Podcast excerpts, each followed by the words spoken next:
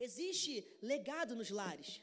Existe legado a ser produzido nos lares. E o pastor Igor, na semana passada, falou sobre o propósito de Pentecostes e trazendo uma ligação direta do que Pentecostes, o derramamento do Espírito Santo, tem a ver com essa série, o que tem a ver com a influência e o legado que pode ser produzido nos lares. Você concorda comigo que o dia de Pentecostes ele se iniciou a partir de um ajuntamento de crentes se relacionando por um propósito específico? Você está comigo?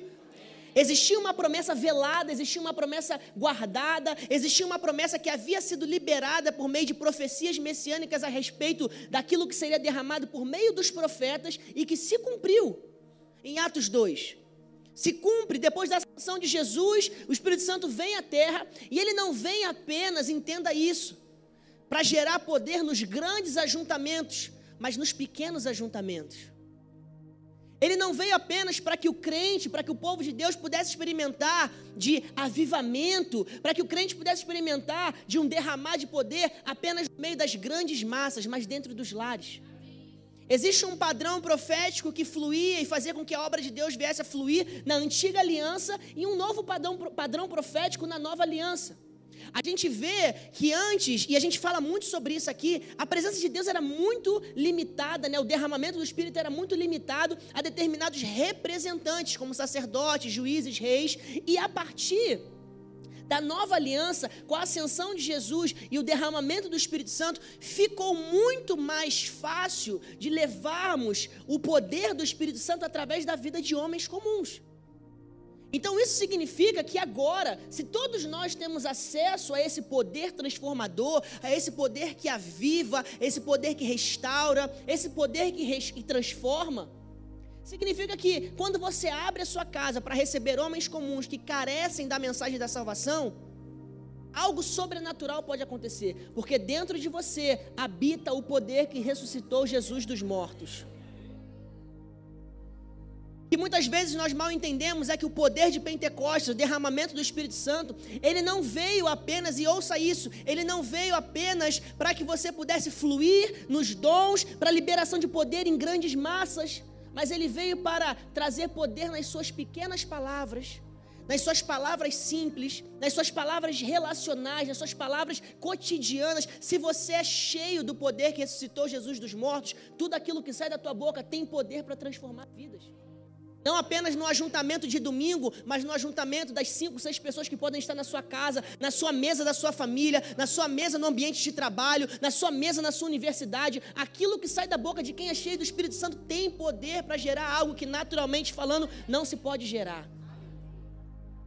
Se você não tem essa expectativa sobre você, vai ser difícil de você partir daqui para um lugar de expectativa naquilo que Deus quer fazer. Por que expectativa sobre você? Porque sobre você, dentro de você, esse poder está habitando. Aqueles que são cheios do Espírito Santo, aqueles que receberam uma nova vida em Cristo Jesus, não foram convidados apenas para receber disso e viver uma vida comum. Jesus não derramou, Deus não derramou dos céus o Espírito Santo para que eu e você vivêssemos uma vida comum. Se fosse para viver uma vida comum com uma certeza da eternidade, o Senhor teria parado apenas na redenção através da cruz. Já parou para pensar sobre isso? Se fosse para viver uma vida com uma certeza de um amanhã ao lado do Pai, acesso ao Pai, Jesus teria encerrado a obra na ressurreição na cruz do Calvário. Isso não diminuiria o sacrifício de Jesus.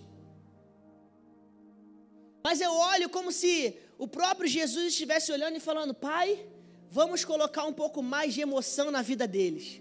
Vamos colocar um pouco mais de calor na vida deles, literalmente. Vamos colocar um pouco mais de entretenimento santo na vida deles, porque quando você vive uma vida cheia do Espírito Santo, não tem como você viver uma vida monótona. É ritmo, você tem ritmo. Quem é cheio do Espírito Santo tem um ritmo diferente, sabe? Tem um olhar diferente um toque diferente, um envolvimento com as pessoas diferente. Então, quem é cheio do Espírito Santo não abre o seu lar para papear, abre o seu lar para produzir legado. Quem é cheio do Espírito Santo não abre o seu lar apenas para mostrar que tem um espaço de influência através da sua vida mas abre o seu lar para transformar. A gente vai aprender sobre isso aqui. Existe um legado que precisa ser produzido no lar.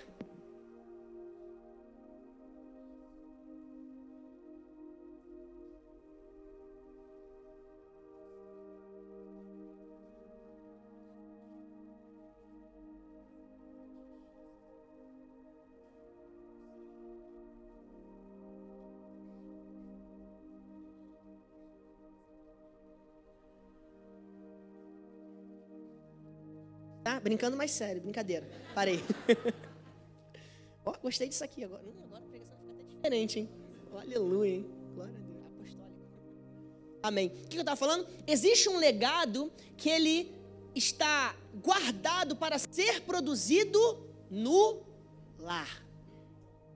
Existem legados que foram produzidos nos ajuntamentos das massas. Existem legados que foram produzidos nas grandes ondas de avivamento.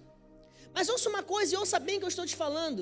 Por favor, não limite a sua expectativa apenas às memórias das grandes ondas de avivamento que passaram. Existe um tempo e já chegou um tempo onde grandes avivamentos estão acontecendo dentro das casas. Isso não é para diminuir aquilo que foi gerado no passado, mas é para mostrar que aquilo que foi gerado no passado precisa produzir alguma coisa para o presente. Não é que o derramamento de Pentecostes foi um derramamento onde todo o padrão de legado sendo gerado no ajuntamento deveria ser como o de Pentecostes. Não. Ali foi um derramamento, o início de algo que precisa continuar acontecendo onde nós estamos, nos lugares que nós passamos, nos ambientes que nós tocamos. Você está comigo? Ela tem como, como um dos propósitos também provocar você a expandir o seu nível de expectativa para a maneira como o Espírito Santo quer operar através das nossas vidas. Para que antes da gente sonhar e orar pelos derramamentos nos estádios, nós tenhamos a mesma devoção de colocar os nossos joelhos no chão e orar e sonhar e chorar pelo derramamento nas casas. A minha oração é que o seu mesmo clamor valente, ousado, falando: Senhor, levanta uma geração, seja o mesmo clamor, seja proporcional a Senhor, levanta uma casa, Senhor, levanta, abre uma porta de um lar, abre uma família para receber e para levar a tua palavra. Está comigo? Sabe, isso me faz lembrar Aquele episódio onde a gente vê, eu não tenho isso aqui nas minhas notas, se algum pastor puder me ajudar na referência exata do texto de Maria derramando o vaso de alabastro sobre os pés de Jesus. Lucas, Lucas 7, Lucas 6. Lucas 6.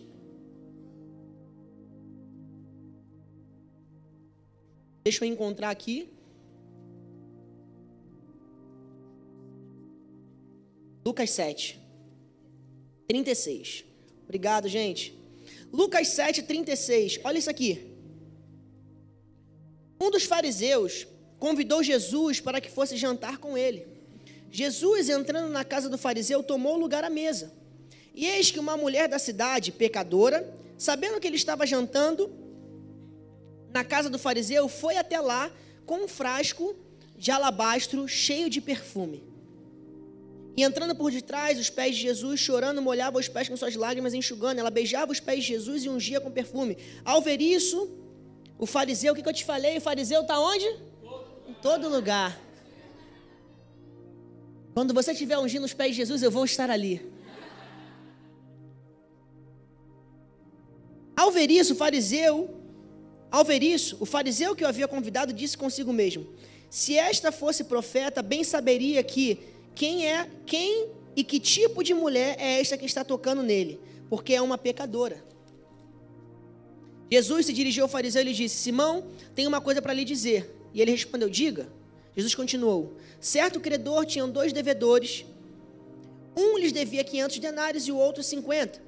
E como eles não tinham com que pagar o credor, perdoou a dívida de ambos. Qual deles, portanto, amará mais? E Simão respondeu: Penso que aquele é quem mais perdoou. Jesus disse: Você julgou bem. E voltando-se para a mulher, Jesus disse: Simão, você está vendo essa mulher? Quando eu entrei em sua casa, você não me ofereceu água para lavar os pés. Esta, porém, molhou os meus pés com as suas lágrimas e enxugou com os cabelos, com os seus cabelos. Você não me recebeu com um beijo na face, ela, porém, desde que eu entrei, não deixou de beijar os meus pés. Você não ungiu a minha cabeça com óleo, mas essa com perfume ungiu os meus pés. Por isso afirmo a você que os muitos pecados dela foram perdoados, porque ela muito amou. Mas aquele a quem pouco se perdoa, pouco ama.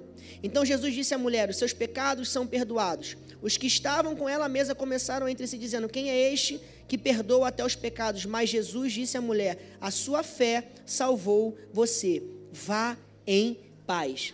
Você sabe o que começa a acontecer nesse lar? O início de um legado. Porque eu não sei te dizer o que aconteceu depois com aquela mulher que entrou como pecadora e saiu como salva. Mas o que eu sei é que existe uma diferença na maneira como o pecador toca pessoas e a maneira como o salvo toca pessoas. E aquela mulher entrou de um jeito naquela casa e saiu de outro. E certamente o jeito como ela saiu produziu um legado. Tanto é que, assim como tem outro texto onde Jesus fala de. Não era esse texto que eu estava falando, era um outro. Mas quando Jesus fala sobre a mulher derramando frase que fala: o que essa mulher fez será lembrado eternamente. Então você entende comigo, a partir desse ponto, que existem coisas que acontecem no lar que produzem legado para a eternidade. E se não existem coisas acontecendo no teu lar nesse momento, e você é cheio do Espírito Santo, cheio da verdade, carrega a palavra de Deus, vou dizer uma coisa para você muito profunda: você está perdendo. Jesus não quer que você perca. Você está perdendo a oportunidade de ter parte com esse ministério. Jesus não deseja que você perca essa oportunidade. Você está perdendo a oportunidade de ter parte com a obra salvífica do Senhor Jesus. Obra essa que nenhum outro poder de influência, de ideologia, de, de sabedoria é capaz de gerar no coração de um homem. Eu falei isso na semana passada, eu quero lembrar para você. Quando os nossos lares estão fechados, para poder receber e acolher e, e, liberar a palavra, nós perdemos a grande oportunidade de quando a gente estiver passando pela nossa sala, a gente olhar e falar, na quinta-feira passada, nessa mesma sala, nesse mesmo sofá, uma vida que estava caminhando para o inferno, agora está com a certeza de uma eternidade ao lado do Pai. Você está perdendo a oportunidade de estar passando pela sua sala e você pegar uma cadeira para sentar para jantar e você olhar para essa cadeira e falar: ontem, nessa cadeira, chegou um homem que sentou aqui, eu não sabia direito quem ele era, mas ele sentou, ele ouviu a palavra de Jesus e sentado nessa cadeira, nesse teto, debaixo dessa casa, ele recebeu a salvação que transformou a vida dele para sempre. Quando nós negligenciamos esse chamado, nós estamos não comprometendo a nossa salvação, não comprometendo a nossa certeza de uma esperança ao lado do Pai, mas estamos comprometendo a possibilidade de gerarmos um memorial de grandes feitos na obra do Senhor Jesus.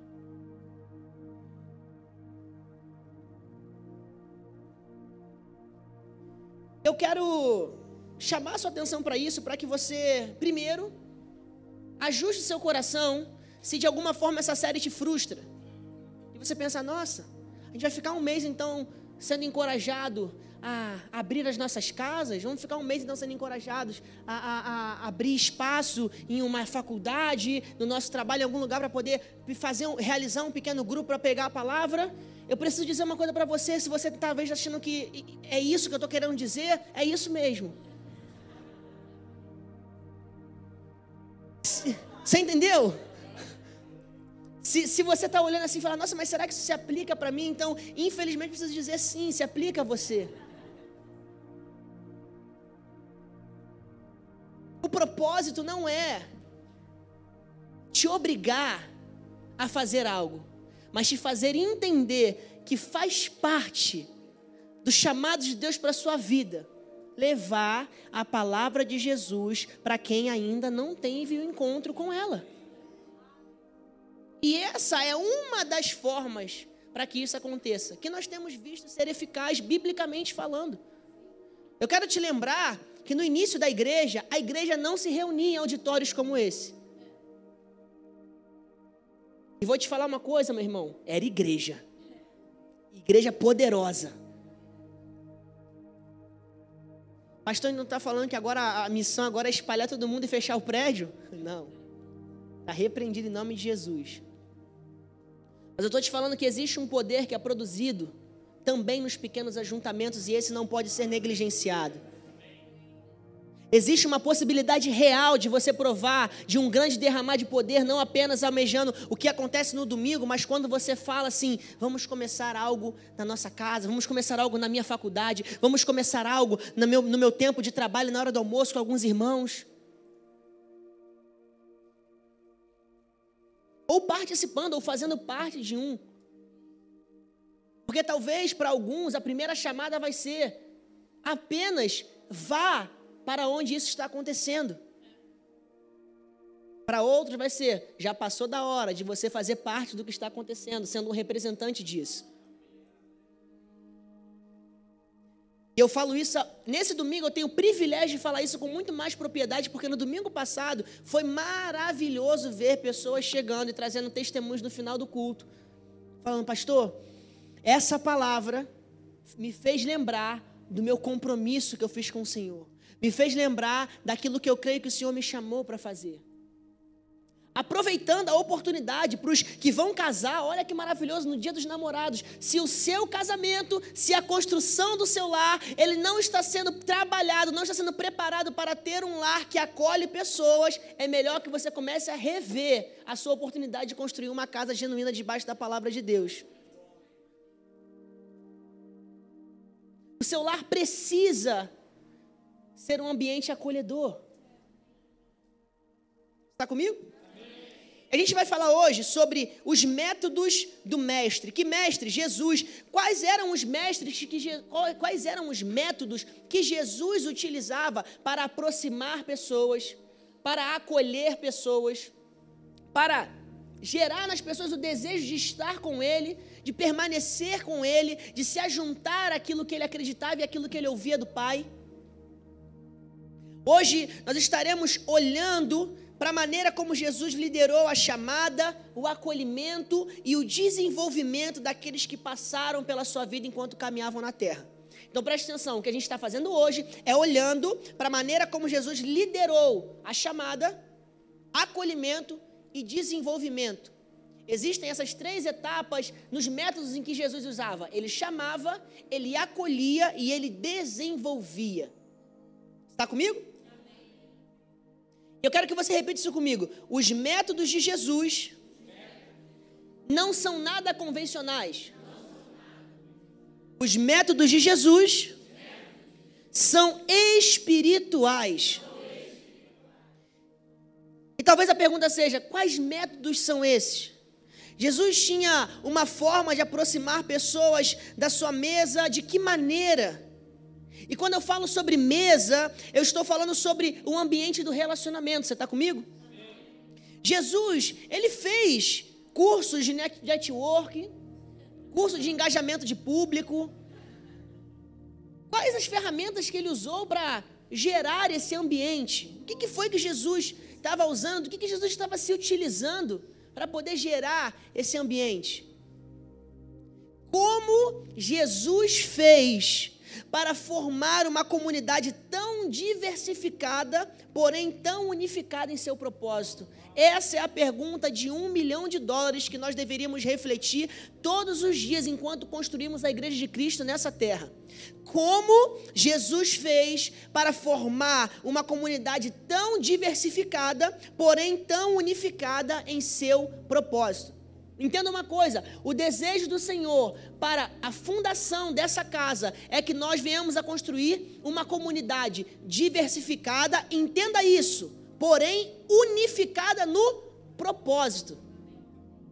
Não tem como você falar de uma parte sem falar da outra, senão vira pecado. Como Jesus fazia isso? O que ele tinha que gerava nas pessoas esse desejo? O que o mestre dominava, que nós precisamos dominar? Qual a tônica da liderança de Jesus que nós precisamos carregar para que nós sejamos mestres sobre as mesas também? Para que sejamos capazes de construir uma comunidade forte, assim como Jesus construiu? Eu quero te encorajar a olhar para o ministério de Jesus, sempre, não só nesse tipo de assunto, mas em todos os assuntos, não apenas olhando o que Jesus fez, mas como ele fez. Por quê? Se você é um seguidor de Cristo, um discípulo de Jesus, aquele que entende que foi comissionado para fazer as obras que Jesus fez e obras ainda maiores do que as obras que ele fez, assim como ele comissiona o seu povo, você não deveria olhar apenas para aquilo que ele fez, mas também para como ele fez. Uma coisa é você olhar para o seu professor e observar a maneira como ele resolve, por exemplo, um cálculo de física. Outra coisa é você olhar para o seu professor e perguntar para ele como ele fez para resolver esse cálculo. Olhar, todo mundo olha. Se interessar e se aproximar e perguntar como é feito, é apenas para os interessados. Eu oro para que esteja aqui comigo nessa noite os interessados na obra de Jesus, amém? Eu oro para que esteja aqui comigo os interessados na missão de Jesus. Eu oro para que esteja aqui comigo os interessados na continuidade do ministério de Jesus nessa terra. Jesus não liberou, Deus não liberou o Espírito Santo sobre a tua vida, não colocou a vida de Jesus sobre você para que você ficasse parado em um lugar, mas em constante movimento, levando a obra de Jesus em todo lugar em que você passa. Então, quais eram esses métodos? Como que Jesus fez isso? Que forma Jesus utilizou? Para construir essa comunidade diversificada. E pastor, por que, que você fala uma comunidade diversificada? Entenda uma coisa: Jesus não ajuntou pessoas apenas semelhantes a Ele, na forma de falar, na forma de andar, na forma de se vestir, na faixa etária, não.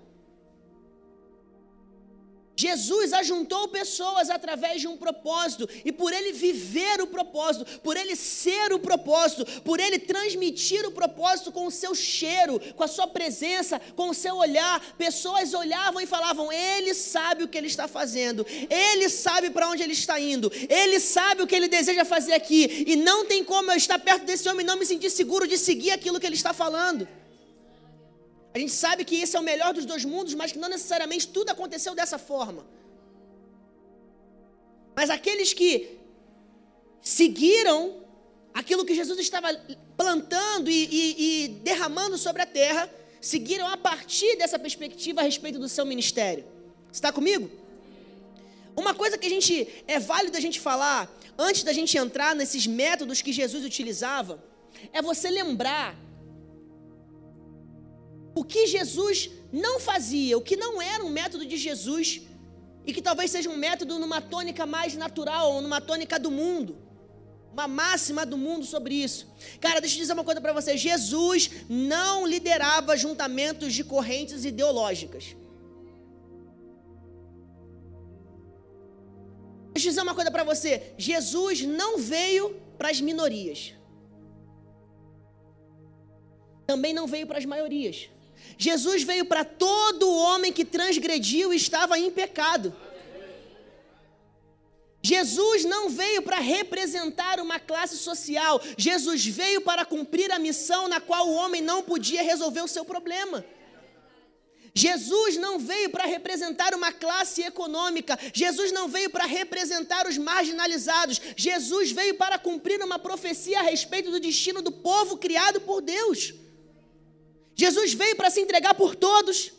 Jesus veio para morrer por todos, Jesus veio para amar a todos, Jesus veio para cuidar de todos. Então, não, Jesus não é o representante de uma minoria, nem o representante de uma maioria. Jesus veio para salvar todo aquele que transgrediu.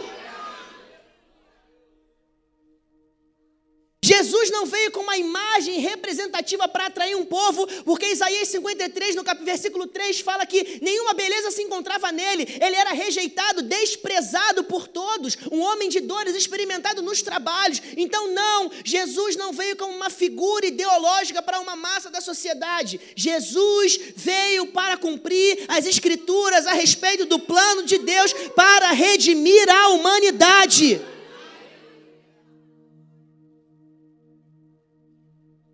Eu falo isso porque Jesus não pode, não deve e nunca deveria ser colocado como a haste, colocado numa haste sobre uma bandeira específica ou outra específica. A razão pela qual Jesus ajuntou pessoas é porque ele amava e porque Deus não podia mais olhar para a humanidade fadada ao fracasso eterno.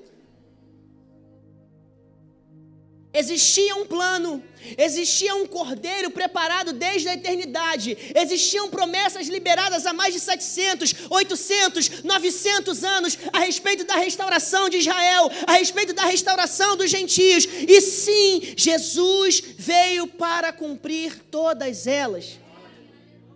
E nós sabemos que existem algumas que ainda irão se cumprir, e glória a Deus por isso. Aleluia.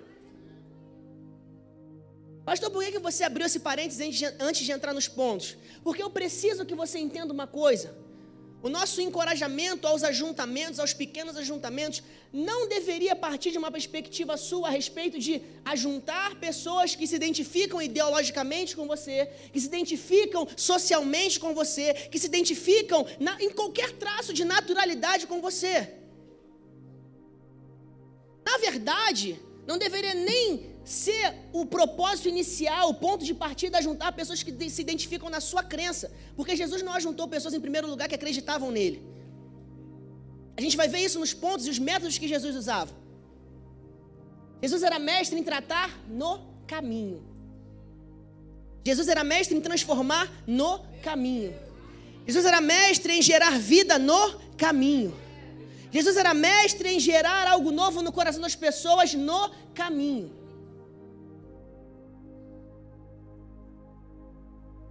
Te dizer uma coisa: a comunidade que Jesus ajuntou, os seus doze discípulos, os seus, os seus seguidores que estavam com ele, os seus, os seus doze apóstolos, os seus discípulos, os seus seguidores que caminhavam com ele, não foram pessoas que Jesus olhou e falou assim: esse fala parecido com, da, com a forma que eu falo, então eu quero ele. Esse, esse se veste parecido da forma como eu estou me vestindo, então eu preciso dele. Não. Jesus deixou a porta aberta deixou um convite aberto. Convidou alguns, mas o convite se manteve aberto para todos. Está comigo? Então, não. O sucesso de Jesus no ajuntamento não foi porque ele era instagramável.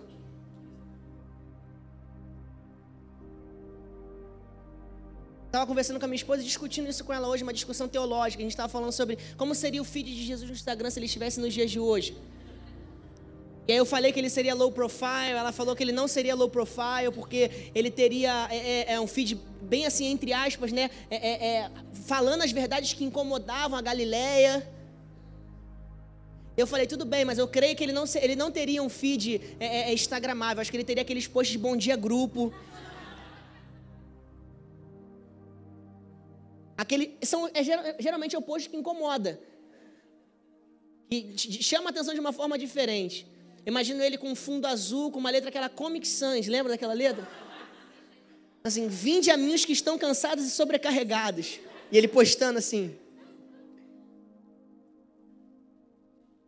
Mas de fato, ele teria um grande número de haters também no seu Instagram. Tá comigo? Então, não, Jesus não atraía pessoas por aquilo que ele naturalmente transmitia. As Escrituras mostram isso. Jesus não era atraente por aquilo que ele mostrava em si, em carne e osso, mas pela revelação que ele carregava, pela unção que estava sobre ele. Por que, que eu estou falando isso? Para que você olhe para a sua vida para que você olhe para quem você é, para que você olhe a forma que você se veste, para que você olhe a casa que você tem, para que você olhe a sua vida, o seu contexto de vida e você olhe. Não é essa a razão do porquê pessoas se ajuntarão comigo diante de um propósito. Não é por isso, pessoas não vão se ajuntar a mim por aquilo que eu visto, pessoas não vão se ajuntar a mim por aquilo que eu tenho, pessoas se juntarão a mim por aquilo que eu carrego, por aquilo que eu creio. Nós não estamos refutando aqui pontos saudáveis de identificação, como por exemplo, até nós encorajamos nos e grupos, a gente fala para as pessoas, tem aí o grupo de casais, para pessoas casadas, tem o grupo de mulheres solteiras, tem o grupo dos amigos do futebol, de repente um grupo no futebol de quarta-feira, faça um grupo ali. Foi, uma, foi, algo que foi gerado aí, não foi assim? Tipo, eu, eu joguei, eu joguei. Tem o grupo das mães que tiveram bebê recentemente. Eu não estou falando que o problema, existe um problema nesse ponto de identificação. Eu estou falando que o seu ponto de partida, o seu ponto de convicção, de que é um ajuntamento da parte do Senhor, a sua âncora não é em ter pessoas semelhantes, mas a sua âncora é em saber que você está fazendo aquilo que Cristo te comissionou a fazer. Porque se o seu grupo é do futebol e alguém para de jogar futebol, ele não pode mais para o seu grupo? O seu elo, obrigada, o seu elo não é a similaridade que você tem, mas o propósito que foi gerado e tem sido construído no seu coração. Amém? No que, que Jesus era mestre? Eram os, quais eram os métodos de Jesus? Jesus, em primeiro lugar, era mestre em manter a porta aberta. Mestre em manter a porta aberta. O Espírito Santo falou isso para mim e isso me deixou pensativo sobre esse ponto em si, que a ambição de Jesus não era a de montar um esquadrão, mas de montar uma família. Sabe, Jesus não veio à terra e não estabeleceu uma, um ajuntamento de um esquadrão onde ele só tinha os bonzão com ele. Só tinha os mega espirituais com ele. Jesus não veio para estabelecer um esquadrão, não foi o grupo dos vingadores, não foi. Foi uma família. Por isso que a porta sempre estava aberta. Jesus, ele não chamava pessoas que estavam prontas. Jesus chamava pessoas. Ouça isso, Jesus não chamava pessoas que estavam prontas. Jesus chamava pessoas. Prontas ou não, Jesus chamava pessoas. Jesus, ele não chama, por exemplo, quando você vê o chamado de Pedro, Tiago e João, Jesus não começa pela evangelização de Pedro, Tiago e João. Jesus começa com um convite para Pedro, Tiago e João. Olha que interessante, você já parou para pensar nisso? E quando Jesus chama esses três homens na pesca, eles estavam na pesca, ele não para e fala assim: Olha, Pedro, vou deixar te falar o seguinte: eu estou com uma missão. A missão é que eu preciso levar a palavra do meu pai. Eu, inclusive, eu sou o pai também, estou em carne aqui. Eu não sei se você vai acreditar nisso mas eu tenho que levar a palavra do meu pai, e para levar a palavra do meu pai eu preciso também, porque está escrito que eu tenho que ter os meus apóstolos, que eles vão continuar a obra depois, e eu preciso chamar pessoas, e são pessoas que vão largar a família, vão largar emprego, vão largar as coisas. Eu não sei se você está disposto, mas assim, cara, eu te garanto, é coisa boa. É coisa boa, tem gente que tá, tem fila para poder galera, galera querendo. E eu estou com essa oportunidade só hoje para você aqui, é igual a mulher da Verisuri com você, pastor. É só hoje essa oportunidade. Assim, não, há, não, dispensa, não dispensa, não. Vai ser difícil, mas olha, eu vou te ensinar. Assim, mas só para você entender, você também precisa abrir mão de algumas coisas e tudo mais. Não, Jesus não chamou Pedro assim. Jesus falou: Deixa tudo e me segue. Jesus era mestre, sabe em quê? Naquela frase conhecida: No caminho eu te explico.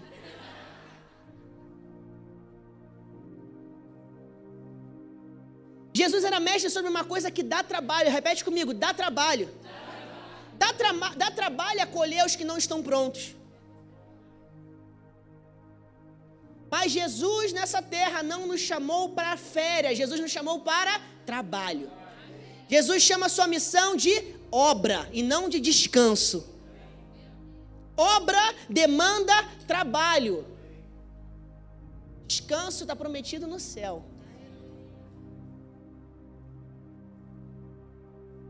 Trabalho. Esse tipo de método que Jesus usou, ele dá trabalho. O método de só me acompanha. Vem comigo. E aí eu chamo o pastor Ego, vem comigo, pastor. Pastor, vamos comigo ali rapidinho.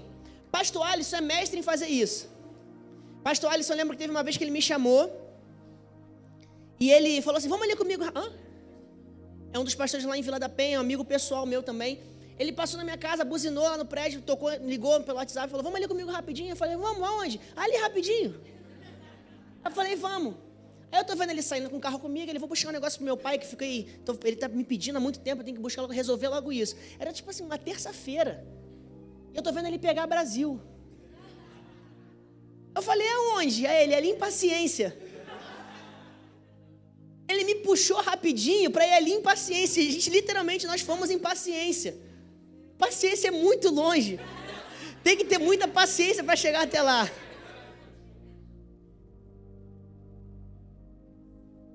Mas Jesus tinha esse, esse, esse método. Ele chegava e falava assim, pastor, Igor, né, seu nome? Vamos ali comigo rapidinho. Vem cá.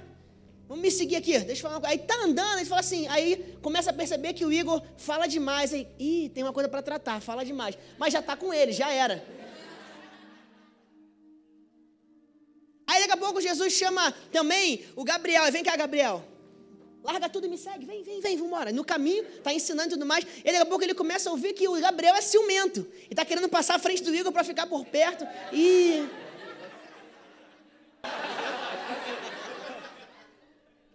É ciumento. Falei, tem que tratar isso aqui, que esse aqui é ciumento. Mas agora não dá mais para descartar, eu já chamei. Tratar antes de acolher é mole, tratar depois que acolheu dá trabalho. E era isso que Jesus fazia. Jesus não chamava quem ele já tinha tratado, Jesus chamava para tratar. Ô oh, igreja. Você quer saber a maneira como nós iremos crescer de uma forma sobrenatural nas reuniões dos nossos lares? Quando a gente entender essa revelação, que nós não estamos chamando pessoas tratadas, estamos chamando pessoas para serem tratadas, para serem acolhidas e ajudadas, para que elas possam ir da forma como elas estão. Está comigo? Aleluia. Jesus chamava pessoas sem nenhuma garantia de retorno. Você já parou para pensar nisso? Jesus não chamava pessoas, pastor, com uma garantia, tipo assim, vou chamar Pedro que pesca, quando tiver com fome ele vai pescar um peixinho para gente. Não, Jesus não chamou Pedro por isso.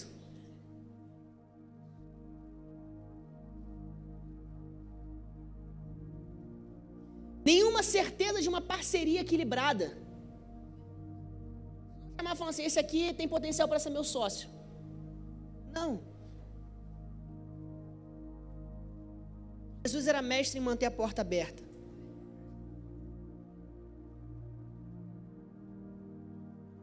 De novo, esse método é eficaz, porém é um método trabalhoso. Fomentar relacionamento com crente é fácil. Difícil é fomentar com quem ainda não está completamente entregue a Jesus. Dá trabalho, requer paciência, requer dedicação. Mas se você quer ter parte no ministério de Jesus, você precisa aderir aos métodos que ele aderiu. Você precisa seguir na maneira como ele seguiu. Você precisa promover esses ajuntamentos da forma como ele promoveu. Tem uma cena do The Chosen que é maravilhosa para falar sobre isso e mostra que Jesus não estava preocupado em fechar a porta. Ele não olhava e falava assim: Ó, agora eu peguei e chamei o Daniel. Daniel, o carecão de barba, tem cara de, de mestre da lei. Tem cara de, de, que tem cara de que entende, tem cara. Não, vou chamar o Daniel, que o Daniel tem cara, vai ser meu segurança no ministério. Chamei o pastor Bruno, que tem cara de business, vai ser o que vai controlar os negócios, vai falar: Jesus, ó, tá faltando pão, vamos montar uma planilha aqui. Aí ele olha e fala assim: vou chamar o Dodô que conhece todo mundo, tem um, tem um conhecido em tudo quanto é lugar, preciso desse cara comigo. E depois chegou um momento onde ele fez assim: ó, puf, fechou a porta. Não, Jesus não fez isso. Ele não olhou e falou assim: agora eu tenho meu esquadrão pronto. Jesus estabeleceu os seus doze apóstolos, mas a porta permaneceu aberta para quem desejava seguir a sua obra.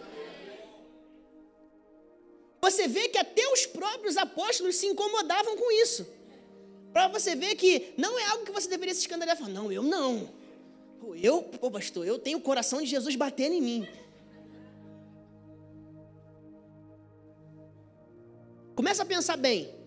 Mas faz essa comparação imaginando pessoas diferentes, não aqui do teu lado na igreja, mas dentro da tua casa. Aí que você vai ver verdadeiramente se você tem o coração como de Jesus. Sentar do lado na igreja é uma coisa. Ligar e marcar para tomar um café.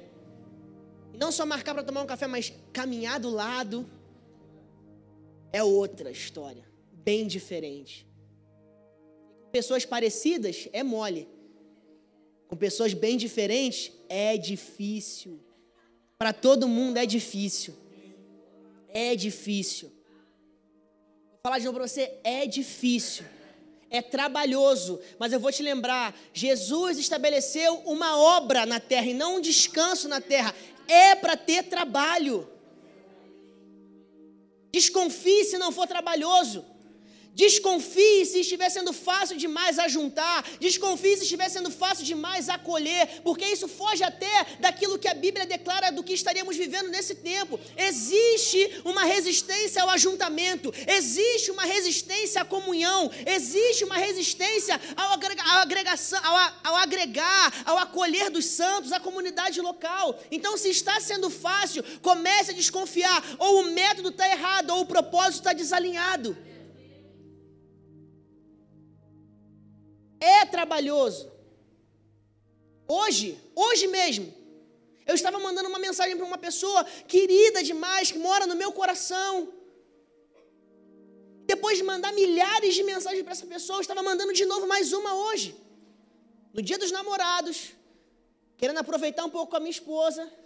Meu irmão ficou noivo ontem, fui para lá celebrar com ele também. Família, eu falei assim: ai, lembrei tem alguém que não está aqui.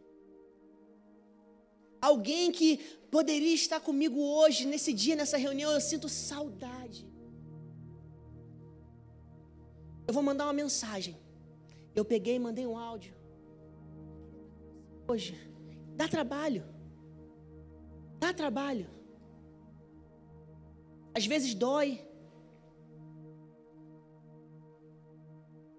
Está difícil está no caminho certo. Olha essa cena que legal de The Chosen. Abre para mim aí, produção. Para você mostrar que Jesus colocava, mantinha a porta aberta não apenas para os semelhantes, mas a porta estava aberta para todos. Olha isso. Eu amo essa cena. O método que Jesus usava para juntar pessoas não era um método convencional. E você vê que até dentro daqueles que o seguiam, existia um problema de entender e aceitar o método que o mestre utilizava.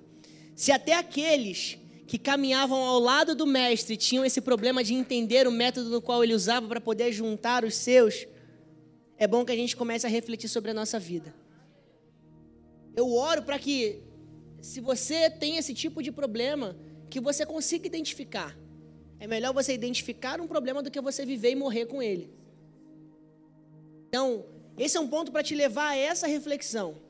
Se até aqueles que já estavam caminhando com Jesus, vendo quem ele era, crendo em quem ele era, tiveram um problema de se acostumar com o diferente, será que nós realmente estamos preparados para manter a porta aberta? Será que nós realmente já estamos acostumados em viver com o diferente? Está comigo? Só para você guardar isso no seu coração. Você percebe como é trabalhoso, viu? Agora Jesus, ele estava acrescentando mais um no seu time, mas também um problema junto com isso. Tinha um que não estava conseguindo engolir que o outro tinha entrado no time. E imagina já falando, gente, está todo mundo fazendo a mesma coisa, indo para o mesmo lugar, querendo na mesma coisa, na mesma direção, vocês estão brigando entre vocês. Dá trabalho. Jesus, imagina Jesus falando, nossa, eu fui lá, eu chamo o cara pelo nome. Mas você entendeu quando eu te falei que Jesus não chamava pessoas com uma ambição de receber algo em troca? Mas o que Jesus olhava era a maneira como os corações se inclinavam para seguir a voz dele. Jesus não estava olhando e esperando aquilo que as pessoas iam entregar nas suas mãos, mas aquilo que as pessoas iam largar na terra para poder seguir a ele.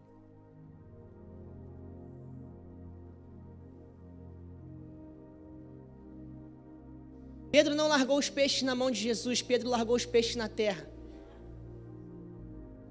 Mateus não entregou o anel que garantia que ele era protegido pelo Império Romano nas mãos de Jesus. Ele devolveu. Ele largou na terra. Tiago, João, a mesma coisa.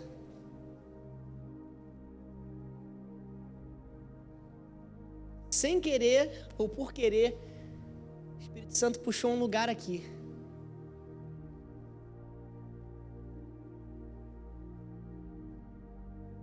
Salvação chegou nessa casa nessa noite.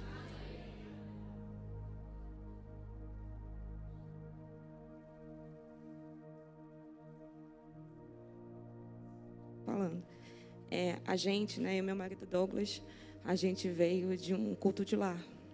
A nossa história ela foi estruturada dentro de uma igreja que é feita num lar, lá na ilha de Guaratiba, onde todo domingo a gente se despencava daqui de Jacarepaguá e vai para lá. E foi assim durante muito tempo. É, o nosso relacionamento ele foi todo estruturado nisso, no esforço, na comunhão, na luta, né, na paciência que a prima dele e seu marido tiveram com a gente. Hoje eu posso dizer que, obviamente, nós somos casados porque Deus quis assim, né? É um desejo do coração de Deus. Mas hoje, nos dias dos namorados, eu gostaria de dizer que o legado pode ser para uma única pessoa que possa entrar na casa de alguém que esteja aqui, mas ele não vai ficar ali, vai perpetuar. É, e assim foi. A gente ia lá todo domingo, chegava cedo para o estudo, e assim a gente foi levando. E a gente está aqui também graças a isso, né? E eu honro a vida deles porque, graças a todo esse esforço, a juntar pessoas nada a ver, inclusive da própria família dele, que a família dele é meio, para quem já assistiu aquele filme Casamento Grego, né? Os árabes todos reunidos, enfim. E tem os teimosos, tem os de coração humilde, e está todo mundo junto misturado. E eles nunca fecham a porta. E todo domingo eles estão lá não só domingo, como outros dias da semana, né, amor? E eles estão lá. Meia dúzia de gente, não importa a quantidade. Eles estão lá, unidos, fazendo o trabalho. As duas filhas, né, é, louvando, assim como a mãe, missionária, o Vander, primo dele, pastor. E graças a esse trabalho que a gente está aqui, graças a essa comunhão, graças a esse esforço, que essa aliança está na nossa mão. E, e é tão legado isso, porque hoje as pessoas veem o nosso relacionamento, a gente não tem nem um ano de casar. Na verdade, a gente tem nem um ano de relacionamento. A gente casou assim, sete meses, foi entre ficar, namorar e casar. É isso, tudo graças ao apoio que muito eles nos deram e nos dão, né? Aos puxões de orelha também, ao encaminhamento e tudo isso. E pode ser na vida de uma única pessoa. Vale toda a pena. E é tão legado, tem, dá tanto legado isso, que hoje, graças ao trabalho que eles fizeram com a gente, o nosso relacionamento ele vira espelho para coisas positivas, para as pessoas chegarem até a gente. É, lá no trabalho eu vivo muito isso, com amigas solteiras que viveram o que eu vivi. E falo, como é que foi? Como é que é? Quem te deu? E é a oportunidade que eu tenho para falar de Deus. Então, assim, é, hoje, no Dia dos Namorados, eu gostaria de falar para a igreja que. Não tem como não me emocionar. Falar para a igreja que não existe vida sentimental falida, que se Deus usar, vai. Tem humildade para trabalhar para Deus, tem humildade para ouvir, tem humildade para fazer. E eu tenho certeza que muitos lares vão ser chamados aqui e que com uma pessoa lá dentro ou com várias, não importa. O trabalho de Deus vai ser feito com toda certeza e Deus vai dar força e coragem constantemente para todo mundo que está aqui poder trabalhar e lá na frente, não só no futuro como no presente também, é, construir um legado maravilhoso na vida de muitas pessoas. Glória a Deus, amém. Obrigada. Amém, glória a Deus. Aleluia. Aleluia. Aleluia. Deus é maravilhoso, amém? Sim? Estou aqui. Estamos chegando lá, amém? Fica comigo. Louvado seja Deus por esse testemunho. Você conseguiu entender o que ela estava transmitindo aqui? Uma família foi gerada, um lar foi gerado através de uma porta que se abriu para poder levar a palavra, levar a verdade de Jesus. Expectativas foram alinhadas, amém? amém. Aleluia. Então, passamos aqui por essa maneira como Jesus acolhia pessoas, a porta sempre aberta. Vira para o seu irmão e fala para ele: acostume-se com o diferente. Vira para o outro lado e fala: no caminho eu te explico. Você que tem um chamado para ter uma, a sua casa aberta, um U Group, ou você que tem um chamado, né, por ser crente, nascido de Deus, no geral, para poder convidar pessoas, pregar o evangelho para pessoas. Eu quero declarar sobre você essa ousadia para falar para os irmãos, para as pessoas que não conhecem essa verdade, melhor dizendo, o famoso no caminho eu te explico. Vem aqui em casa. Vamos lá na igreja. Ah, mas o que vai ter? No caminho eu te explico. Amém? Outro método que Jesus usava, que precisa ser aplicado por nós, já que estamos nessa mesma obra que ele, é que ele era mestre afirmando a verdade e não omitindo. Mestre afirmando a verdade e não omitindo. E olha que coisa curiosa. Aquilo que tem potencial para dispersar também tem potencial para juntar. A verdade tem potencial para dispersar quem não está disposto a viver a verdade. Mas ela tem potencial para juntar quem está disposto a segui-la. Está comigo? Quando eu falo, preste atenção na palavra que eu uso e que eu emprego aqui. Não é quem está pronto para segui-la, mas para quem está disposto a segui-la. Então, existe esse potencial ou de dispersar ou de ajuntar. Só que esse potencial de ajuntar, ele só se manifesta quando a verdade é transmitida da vida e não da teoria. Está comigo? Isso é o que gera legado. Então, se você quer saber um método que o mestre Jesus usava, que fazia com que pessoas permanecessem ao lado dele, mesmo quando a verdade era exposta, uma verdade que em toda a Galileia estava dispersando algumas pessoas, agitando algumas pessoas, estavam acolhendo outras. A razão pela qual a verdade dura ajuntava pessoas é porque a verdade liberada pela boca de Jesus não era uma verdade teórica, mas uma verdade vivida. Então, as nossas expectativas sobre você, se predispõe, entende o seu chamado para abrir a sua casa, para pregar o Evangelho, para poder abrir espaço, para poder levar essa palavra, é que você leve, sem omitir, a verdade, por mais dura que ela seja, mas leve ela através da sua vida e não da teoria. Só para você entender, existe uma maneira como nós, é, e eu já estou entrando em pontos práticos junto com a mensagem aqui para você entender. Existe uma maneira como nós abrimos as nossas casas e, e, e, e produzimos né, e, geramos esse ambiente de, de reuniões nos lares. Primeira coisa que eu falei, eu falei isso nas nossas declarações de crenças em um dos cultos aqui há umas semanas atrás, eu vou reafirmar para você, é que nós cremos na igreja congregando e isso não é substituído pela reunião nos lares. Amém? Ao longo das próximas semanas nós vamos afirmar isso outras vezes. Repetição gera cultura, amém? Nós vamos afirmar isso outras vezes. Nós não cremos que as reuniões dos lares substituem a reunião da congregação. Mas nós cremos que ela complementa, que ela fortalece ainda mais, que ela faz com que pessoas criem ainda mais raízes. Então, existe uma maneira como nós preparamos as pessoas, porque eu estou falando aqui sobre afirmar a verdade, e afirmar a verdade sem conhecer a verdade, sem ter propriedade para afirmar vivendo, é uma coisa um pouco complexa. Então, o coração dessa igreja não é falar para você assim: ó, todo mundo que está aqui, que quer abrir uma casa, sai abrindo a tua casa e sai pregando a palavra.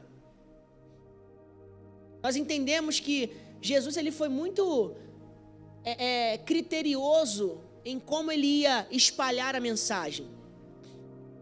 Muito sistemático, ele sabia. dizer uma coisa para você, Jesus ele não era empolgado no que ele estava fazendo, ele fazia tudo com muito propósito. Tá comigo? E da mesma forma, nós estamos olhando para a palavra, estamos vendo a maneira como nós estaremos transmitindo isso para a igreja. Existe um novo tempo para os nossos youth né, para os nossos pequenos grupos, começando nesse próximo semestre, agora no início desse próximo semestre. E nós estamos com muita expectativa para isso, porque nós queremos equipar com a verdade aqueles que vão é, é, liderar esses pequenos grupos nas casas. E não só equipar, mas assegurar que quem está equipado está vivendo. Então, existem duas maneiras que nós estamos propondo para que os lares estejam abertos, né? para que os lares se abram. O primeiro deles é na possibilidade de você se tornar um anfitrião para os lares. O que isso significa? Que você talvez não tenha passado pelo equipar, por todo o preparo. Hã? Parar de mexer a perna que está agitando. É, eu não estou falando que todo mundo vai abrir a casa de, ah, eu vou abrir e vou começar a levar a palavra. Entenda bem, existem duas formas. A primeira é você sendo um anfitrião da casa. E anfitrião é um nobre chamado. Ser anfitrião é um chamado nobre. É onde você fala assim, e não é um chamado que diminui, que é inferior ao chamado de um líder da reunião. O anfitrião é aquele que fala assim: olha, eu ainda não estou equipado, ainda não estou na minha, na minha estação de conseguir dar conta dos compromissos, de preparar, de estudar para o ensinamento, é, de, de é, fazer o treinamento para isso, mas eu quero abrir espaço da minha casa para que a mensagem de Deus seja pregada. Existem muitas pessoas no meu bairro que precisam ouvir a palavra. Eu tenho um espaço que comporta uma pessoa, duas pessoas. Amém? Três pessoas, amém. Dez pessoas, amém. Nós estamos abrindo espaço para qualquer número a partir de duas pessoas. Jesus tem que estar lá, então tem que ter duas ou mais. Mas existe uma equipe que está sendo preparada nesse momento para liderar essas reuniões nos lares. Pessoas que estão há semanas recebendo instrução, recebendo direção, recebendo ensino, ajuste, correção, alinhamento de expectativas para que eles comecem essa nova temporada de reunião, reunião, reunião nos lares. Então, nós estamos equipando toda a equipe e é lindo ver a maneira como nós estamos avançando como igreja. Antes, nós tínhamos ali um treinamento bom, necessário para aquele tempo, para poder equipar as pessoas para o U-Group. E eu estava esses dias lendo o manual do, do, do líder do, do U-Group agora, e é lindo ver que nós temos literalmente um livro pronto para o líder de U-Group. Um livro, literalmente um livro. Nós fizemos um livro. Cheio de conteúdo, cheio de instrução, cheio de revelação para equipar aqueles que vão estar comprometidos em levar a verdade. E nós entendemos que essa é a melhor forma da gente liderar esse, essa iniciativa para essa próxima temporada que nós estamos iniciando porque nós não queremos apenas assegurar a quantidade, mas em primeiro lugar a qualidade dos nossos ajuntamentos e das nossas reuniões. Nós queremos assegurar que é melhor uma reunião de quatro pessoas lideradas por um homem de Deus, uma mulher de Deus forte na palavra, do que uma reunião de 30 pessoas com todo mundo falando e não tem direção, e não tem caminho, não tem nada, sem os métodos do mestre sendo seguidos. Você entende? Aleluia. Aleluia. Então, existe, voltando aqui nesse ponto, eu nem sei porque que eu entrei nesse lugar.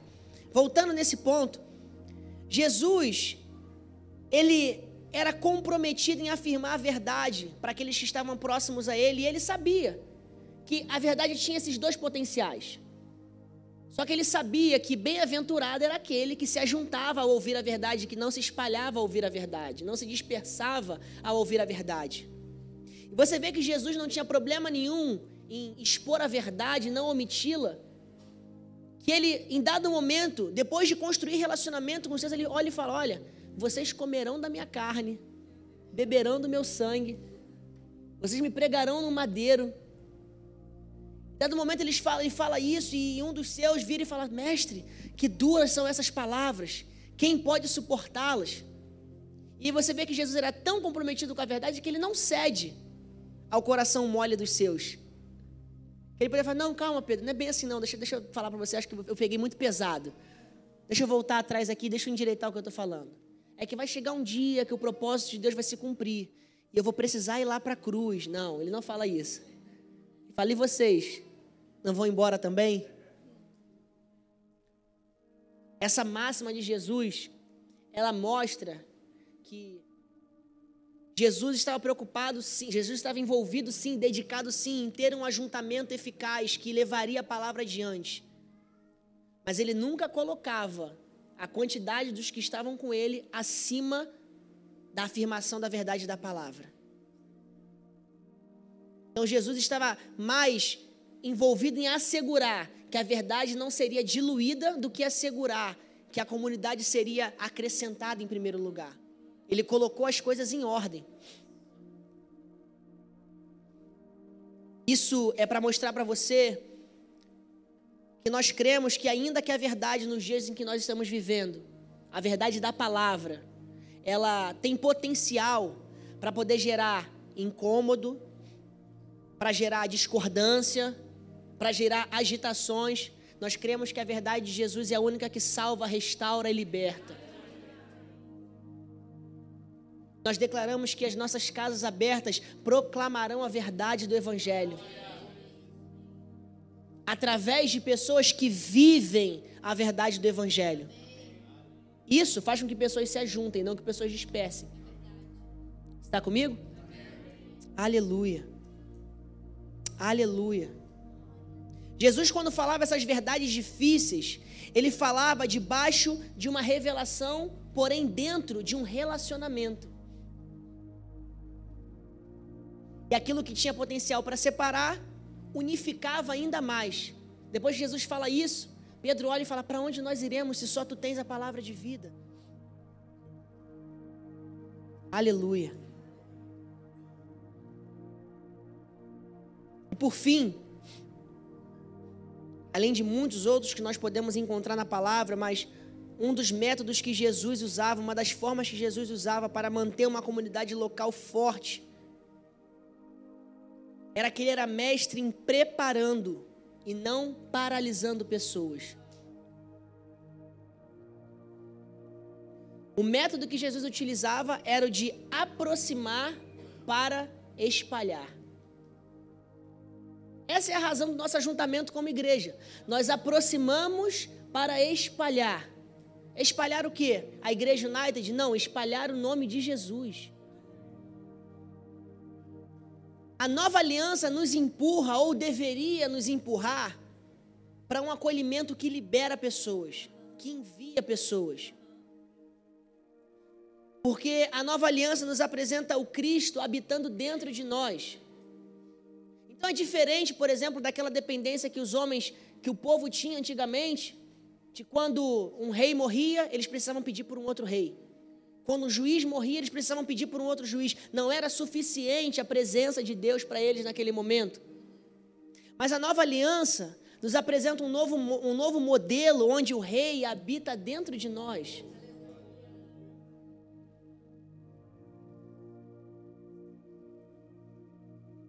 Então, sendo assim, nós temos a certeza de que nós nos preparamos para continuar a construir o legado através da instrução, através do poder e do acolhimento que nós recebemos em Cristo Jesus. Está comigo? Quero fechar lendo para você um texto que se encontra em João no capítulo 17.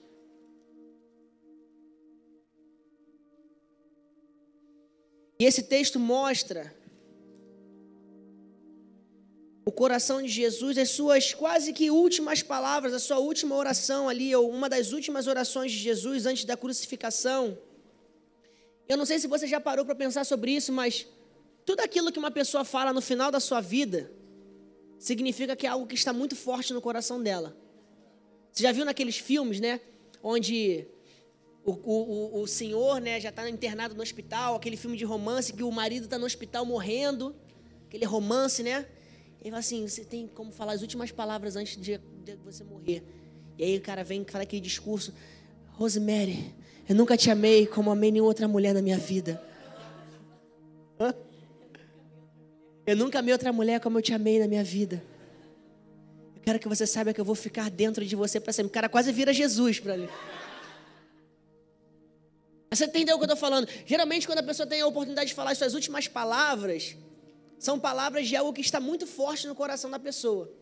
Você sabia que quando Jesus estava numa das suas últimas orações, enquanto ele estava na terra, ele falou a respeito do ajuntamento? Ele falou a respeito de um clamor ao Pai para que o seu povo não se dispersasse, para que o seu povo continuasse unido. Você acredita que nas últimas palavras de Jesus para o Pai em oração na terra, ele presta conta de como ele cuidou daqueles que ele ajuntou para ele? É para mostrar que até o último fôlego de Jesus estava no coração dele um olhar, uma inclinação, uma dedicação, um empenho de manter enraizado aquele que, aqueles que um dia ele falou: No caminho eu te explico. Eu quero ler esse texto com você, a gente está fechando aqui. Depois de dizer essas coisas, Jesus levantou os olhos ao céu e disse: Pai, é chegada a hora. Glorifica o teu filho, para que o filho glorifique a ti. Assim como lhe deste autoridade sobre toda a humanidade, a fim de que ele conceda a vida eterna a todos os que a todos os que lhe deste. E a vida eterna é esta: que conheçam a ti, o único Deus verdadeiro, e a Jesus Cristo. E a Jesus Cristo a quem enviaste. Versículo 4 eu te glorifiquei nesta terra, realizando a obra que me destes para fazer. E agora, ó Pai, glorifica-me contigo, mesmo com a glória que eu tive junto a ti, de ti, antes que houvesse mundo. Manifestei o teu nome àqueles que me deste do mundo. Olha o que Jesus está falando nas suas últimas, uma das suas últimas palavras ao Pai: Manifestei o teu nome àqueles que me destes no mundo.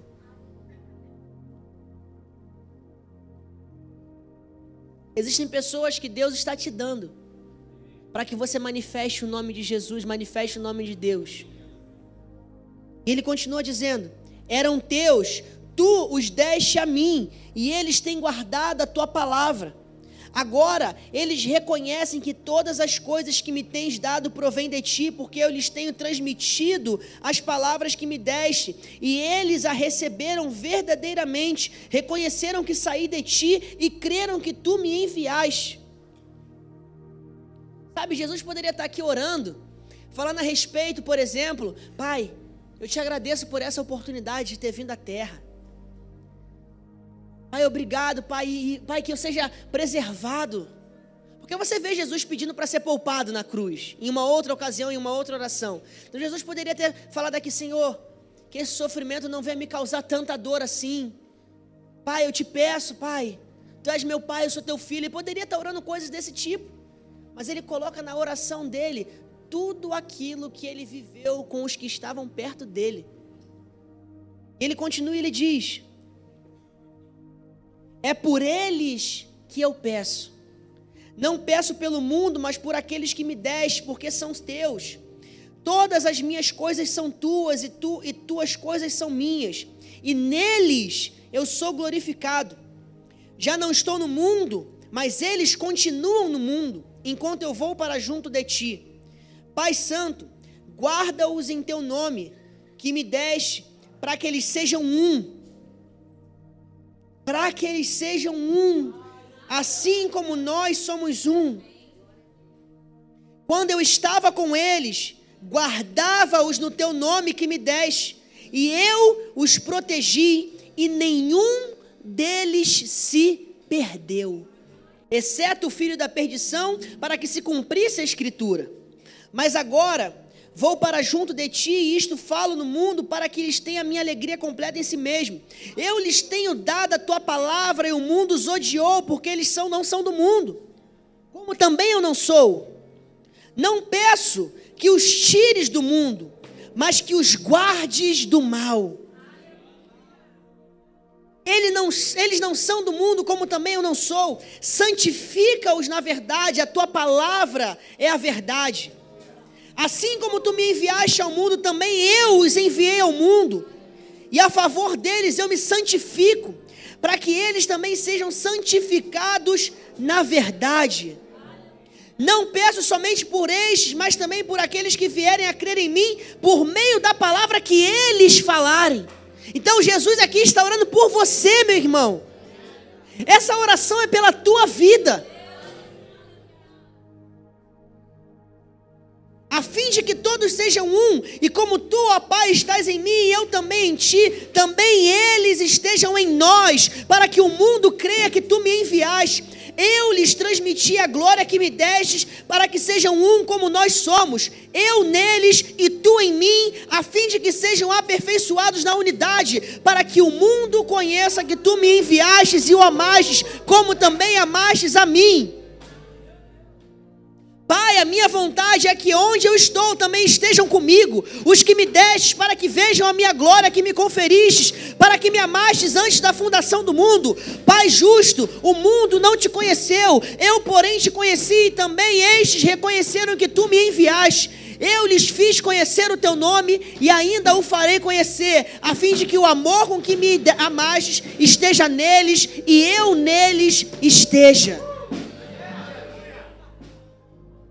Sabe, uma das últimas orações de Jesus é uma petição ao Pai pelo manter do ajuntamento, pelo manter da unidade, pelo manter da unidade em propósito. Jesus presta conta aos, ao Pai, dizendo: Eu não perdi nenhum do que tu me deste.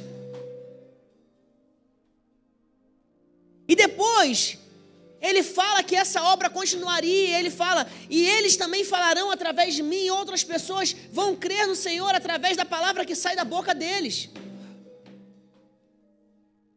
Então, se Jesus ele fala, apresenta esse pedido ao Pai,